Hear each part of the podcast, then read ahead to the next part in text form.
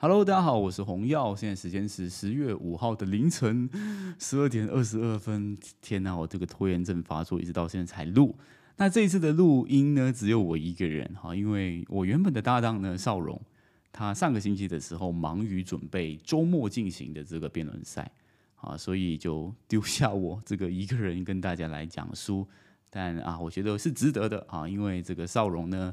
争气哈，在这个比赛当中。进到了半决赛哈，还拿到第三名哈，我觉得是不错的成绩了哈，给他鼓励鼓励。那既然啊是我一个人来录的话，当然就是来聊一些啊，可能是跟少荣跟其他都不会聊的书。那是什么样领域的书呢？呃，是这样子讲好像有点奇怪，因为我我要讲的一个书是跟宏观经济有关哈，这个这个少荣应该可以谈，但无所谓了哈，反正就是我感兴趣的书。这个书的名字叫做《The Price of Tomorrow》。Why deflation is the key to an abundant future？啊，为什么都是念英文的？因为 这本书没有中文版，它是一本去年才出的书。作者呢叫做 Jeff Booth，他是一个美国的这个科技领域的创业家啊，就是他旗下其实是呃创过蛮多科技公司，然后也在好多的科技公司担任这个 Board of Director 啊，是一个这样子的一个身份。好，那回到来这本书其实有一些我觉得还蛮有趣。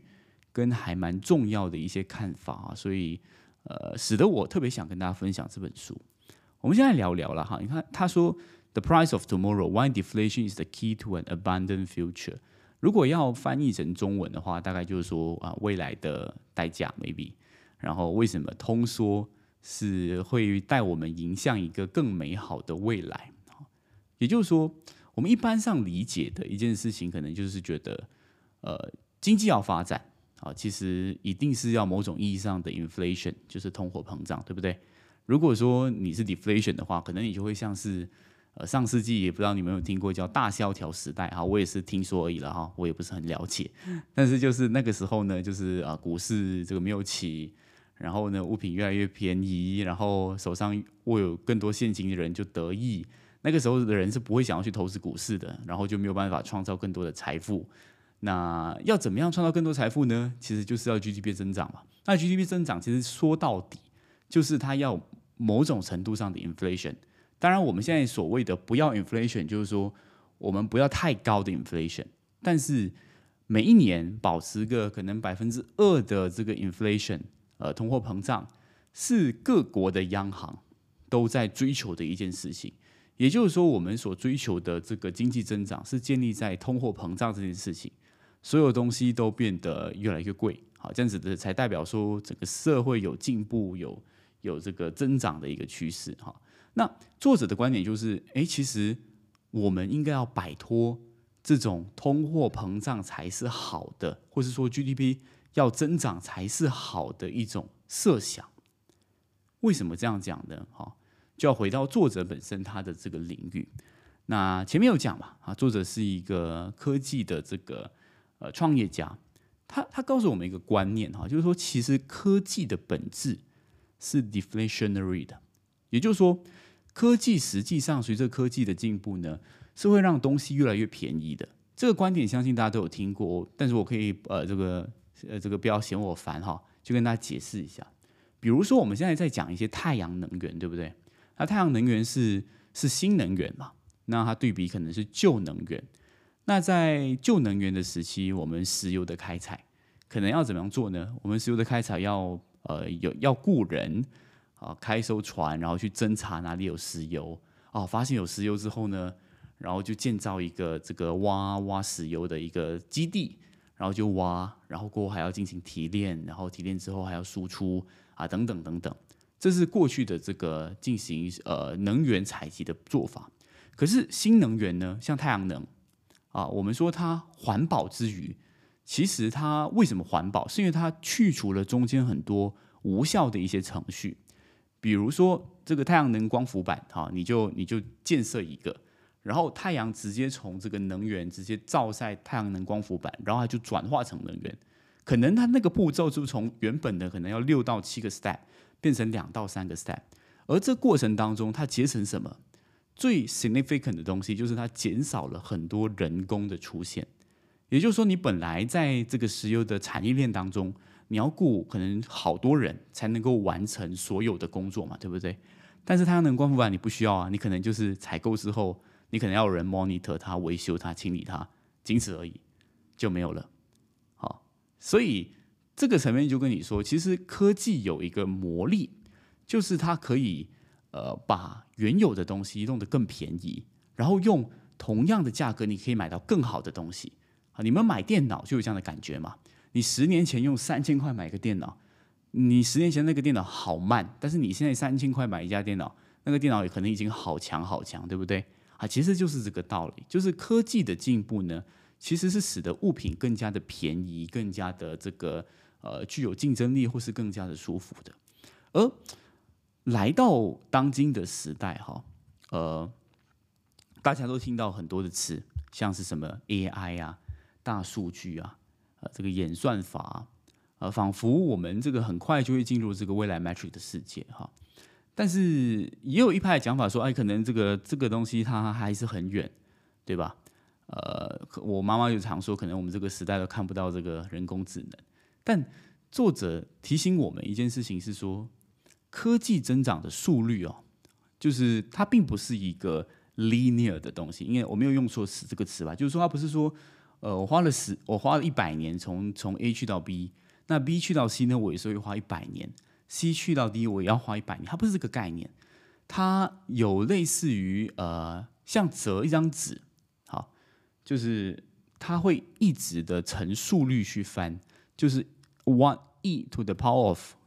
x，就是那个本来是那个 n 嘛，它是以这种速度才去增长的。可能是本来是十年才完成一次更新，然后过五年就完成一次更新，然后。二点五年就完成一次更新，哈，这个东西就是我们所谓的这个摩尔定律嘛，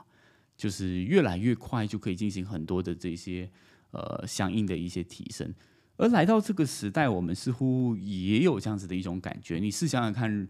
我们过去从这个呃，比如说社交平台好，MSN，然后 Facebook 的时代，然后呃各种各样的那种技术的成。这个堆叠初心哈，如果你在中国，你会发现有更明显的一个改变。其实很多的科技的这个发展已经非常非常的快了，但是其实人们是没有注意到这一点的。他举的一个例子就是说，一张纸哈，呃，白纸哈，一般上我们只可以折八次嘛，对不对？但如果哦，我说我可以折五十次的话，他问读者哈，你猜这个纸它的高度会是多少？它的高度呢？答案就是它会到太阳的那个高度，会很接近太阳，从地球接近太阳。也就是说，其实科技带领我们去到的一个世界，或者说科技的发展本身是 exponential 的，好，就是非常它会突然之间爆发的，非常非常夸张的一件事情。而科技这个东西，它如果本质上是通缩的话，它会导致我们生活东西变得更便宜的话，那。我们所有的金融体系还在追求 inflation，就会使得呃这件事情是有矛盾跟违背的。实际上，我们来看看一些作者提出的数据哈，他就说，其实两千年到两千零一八年的时候，全世界的就 GDP 成长哈是这个四十六 trillion，四十六 trillion。但是你知不知道我们国家、我们全世界的这些政府花了多少钱来促成这四十六 trillion 的增长吗？我们花了一百八十五个 trillion，而这一百八十五个 trillion 是实际上是什么？就是你可能呃举债啊，就是印钱，大家有听过吗？就是你的国务上限，然而然而也常常讲说，美国就是借很多钱的一个一个国度，永远都还不完的钱。借钱的好处就是你可以进行很多的 expenses。那为什么 expenses 呢？就是你为了要确保你的经济增长嘛。因为在所有的金融体系当中，就是经济增长总是好的，就是说我们的国家 GDP 还有进步。而其中的速率就是一百八十五个 trillion 换四十六个 trillion 的增长。而作者要问的一件事情是：如果科技这个东西在我们社会当中扮演这么重要的角色，然后它本质上是通缩的，那我们以后？如果还要维持这样子的一种高速率的成长，那我们要印多少钱？那印多少钱的一个弊害是什么呢？就是老百姓哈，这你你拿到的工资实际上是越来越不值钱，钱是越来越不值钱，而这一个东西会发生一连串的问题，包括可能是贫富贫富之间的不均哈，因为有钱人他们或是说一些有受过教育的一些一些人，有一些财商的人，他就会把钱投在股市哈，因为有很多热钱的时候，那那股市就会涨，可能房市就会涨哈，经济增长的时候，这些这些标的都会涨。但是穷人就永远是拿一拿一份薪水，然后都已经入不敷出了，只会越来越穷的一种现象啊！这就是所谓的呃通货膨膨胀当中啊，穷人可能会会有避害的一个地方。而来到那个速率的时候，我们的这个钱的贬值的速率是越来越糟糕、越来越不堪的。这个问题进而会引发什么呢？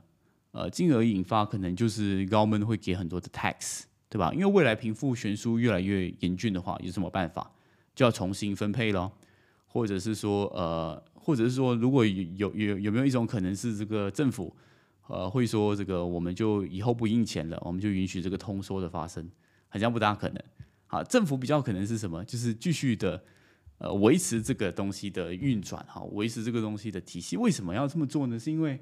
如果你使得通缩，那你可能就是使得股市、楼市全部都崩。那大家都知道，说零八年的时候，呃，金融风暴，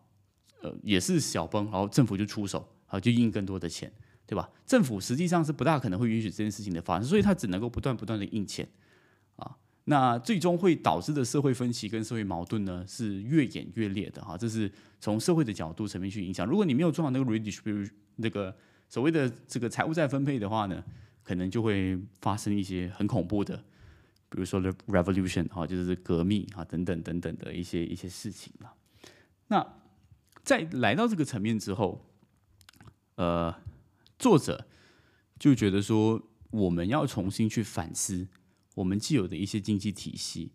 究竟还适不适合在这样子的一种 technology is deflation 的状态当中继续的运行当中。好，这是。作者试图去唤醒现在很多的，比如说美联储啊这些国家的一些设想，就是说你你们继续的这个印钱的话，其实会导致有很大的这个鸿沟的问题。而来到第二个部分当中呢，就是去到我为什么对这本书有兴趣的地方哈。那不瞒大家讲哈，因为我大家相信有些人都知道说我是在财经媒体工作嘛，就是呃多多少少会接触很多新的金融工具。啊，其中一个就包括了区块链哈，就是比特币啊、以太币这件事情。在当时候，我一直想不通，说，哎，为什么大家一直说这个比特币是一个呃很颠覆的一个这样子的一种产业，或者说是一个很重要的一个投资的一个一个标的哈？其实是这样的哈，就是因为当你的钱越来越不值钱的时候，那因为因为政府可以不断的加印嘛。那比特币作为一个全世界只有两千一百万枚哈，通过这个 programming 导致的这个结果，它就变成是一个很有保值价值的一种货币，它就会使得说它有一种像黄金这样子的一种作用，但是某种意义上来说，它又比黄金来的更好。为什么？因为它的这个所谓的坚固性是比黄金来的更加定性的，就是两千一百万枚嘛。黄金搞不好，在这个呃，如果黄金的价格继续走高，有没有可能是基于这个利益的推动？很多人就是去开采黄金，然后就产使得说黄金的产量变多。这个东西不是不可能发生的，就很像在零八年的石油危机的时候，诶，石油好像也是短缺，但是呢，因为基于这种利益的追逐，美国人就开始用页岩油嘛，就开发了新的技术，又使得突然之间油价突然间暴跌。所以从这个保值的角度而言，诶，比特币就是比其他的这个呃保值的金融工具更加的这个稳妥跟稳定。好，这是这是来到一个为什么我会对这本书会会开始研究的一个原因。直到讲完了这一层次的时候，我才知道说哦，原来呃所谓的比特币的浪潮你不能够错过的原因，其实跟这个非常有关系。就是当你的国家不断的印钱的时候。它可以印多久？我们常常讲这个美国举债举很很很多很多，对不对？那这个系统如果继续去 run 的话，它可能的结果就是，如果你幸运的话，你就把钱投在股市，然后你的 S M P 五百会继续的涨，你在纳斯达克会继续的涨。这是其中一种途径。可是如果这个东西一旦它崩塌了之后呢？你要靠什么？我们我们毕竟货币这个东西哈，它就是一个它是一个 fiat currency，也就是说纸本身它是没有实际 value 的嘛，而是我们对它的信心。但是当更多人的去意识到，哎，其实我手上这张纸呢是有央行在操控的，每年为了经济增长，他们都印更多的钱，让我手上的钱更更更不值钱。有没有可能来到一个瞬间，你就会？开始对这个货币失去信心，而根据一个呃，我们叫 Global Macro Investor 叫做 Ropo 的讲法呢，这个时候你手上握有比特币啊，就是一个一个救生艇啊，是一个逃离这个疯狂金融体系的救生艇啊，这是这是呃，结合了这个 Ropo 的讲法跟这本书的讲法当中的一些些我自己的一些小归纳了哈。当然哈，我我不是我不是跟大家讲什么买卖建议哈，只是觉得说，呃，这个论述其实解答了我一些问题哈，就是包括最单纯的就是为什么大家这么疯比特币啊，其实这个是其中一个面向哈，它它其实有很多象征的意义，除了是说可以赚钱之外，它还有这个呃对抗现在金融体系失望跟失落跟不信任的这一群人。他们觉得比特币是未来的原因是在这边，哈，这是呃，这个是我们从这个 technology is deflationary 通缩来到通膨，好印更多的钱，使得更贬值的一个这样子的一个处境，哈。那这本书其实还是有很多的一些内涵，跟呃里面有很多的一些叙述跟例子啦，哈，大家可以真的是去好好的拿它来读，哈，当中就包括说 AI 这件事情。A I 这件事情是多么快的在发生哈！如果大家可以回想一下，A I 这个概念一开始的时候是一九七零年讲嘛，但作者认为说那时候讲的人其实是太快了。但是来到近代的时候，像是呃 AlphaGo 好 AlphaGo Zero 那个大数据学习的能力，其实已经是非常非常快，以至于我会认为说，呃，我这个时代哈，其实很有可能就可以看到很多。你在一些科幻电影当中看到的，maybe 是人工智能，maybe 是很多的工作会被取代。那有一种论派也是说，这个你不用担心工作被取代了，因为呃，这个原有的工作被取代之后呢，会有新的工作会产生。好，这个东西又重新让我审视了。如果如果我们的这个科技的这个翻这个摩尔定律当中，它翻倍的速度是如此之快的话，那人怎么样进行职业再培训呢？人学习的职业再培训的速度有比这个呃 disruptive innovation 的那个推陈出新来的更快吗？啊，似乎也是一个比较悲观的一个情形哈。那这所以所以所以这个这个东西，我可能到最后的时候，下一个结论就是，呃，常常听啊，像是 Katie Wood 哈讲说，现在我们不需要担心通膨，呃不需要担心 inflation，他觉得长期而言的 deflationary 通缩才是我们要需要担心的事情啊。这个东西在这个脉络当中就呃比较 make sense 了哈，所以呃欢迎大家啊 来读这本书。这本书是有提及了哈，前面的部分跟你说，就是我们现在的金融体系是怎么样运行的，然后我们的 Fed 哈，就是美国的 Fed，我们的央行面对这件事情，他会采取怎么样的做法？他觉得说最有可能就是继续的印钱，然后让那个体系继续的。呃，继续的运作，直到说它再也不能够运作为止，直到 collapse 为止。然后他有提醒我们，为什么我们总是没有办法想到这件事情啊？就是因为我们对于科技的理解